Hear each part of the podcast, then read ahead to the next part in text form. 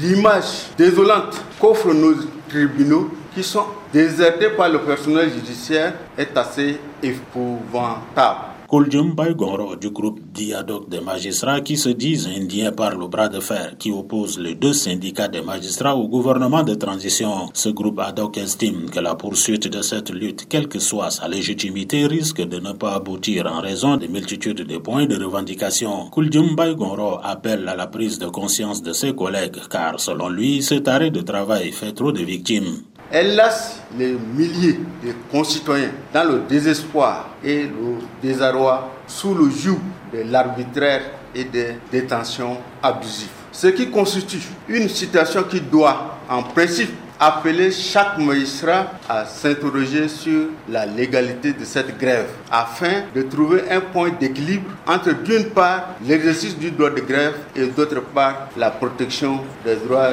et libertés des citoyens, de tout ce qui précède.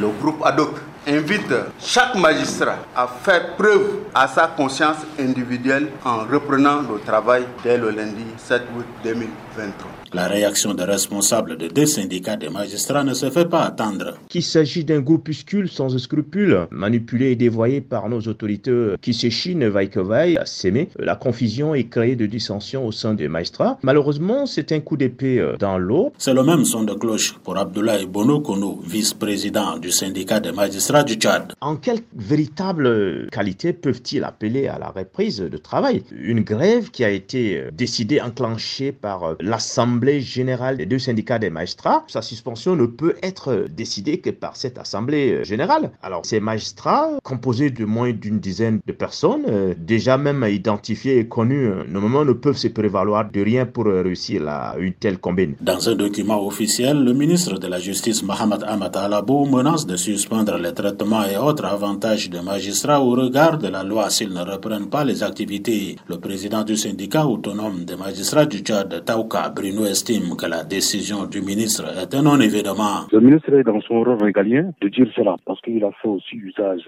des textes réglementant la fonction des magistrats. Et si le ministre estime que le salaire est la contrepartie du travail, alors là, il est en train de vouloir tout simplement occulter le droit de grève. Nous, nous sommes sereins, nous estimons que pour ça, nous ne les ignorons pas aussi sur tout le moyen qu'on dispose. Un autre bras de fer, c'est la note du service du Premier ministre chef du gouvernement de transition Sali Kebzabo demandant au ministre de la Justice de procéder à la vérification des documents administratifs des magistrats. Pour ces derniers, le Premier ministre de transition n'est pas membre du Conseil supérieur de la magistrature et que sa décision ne les engage pas.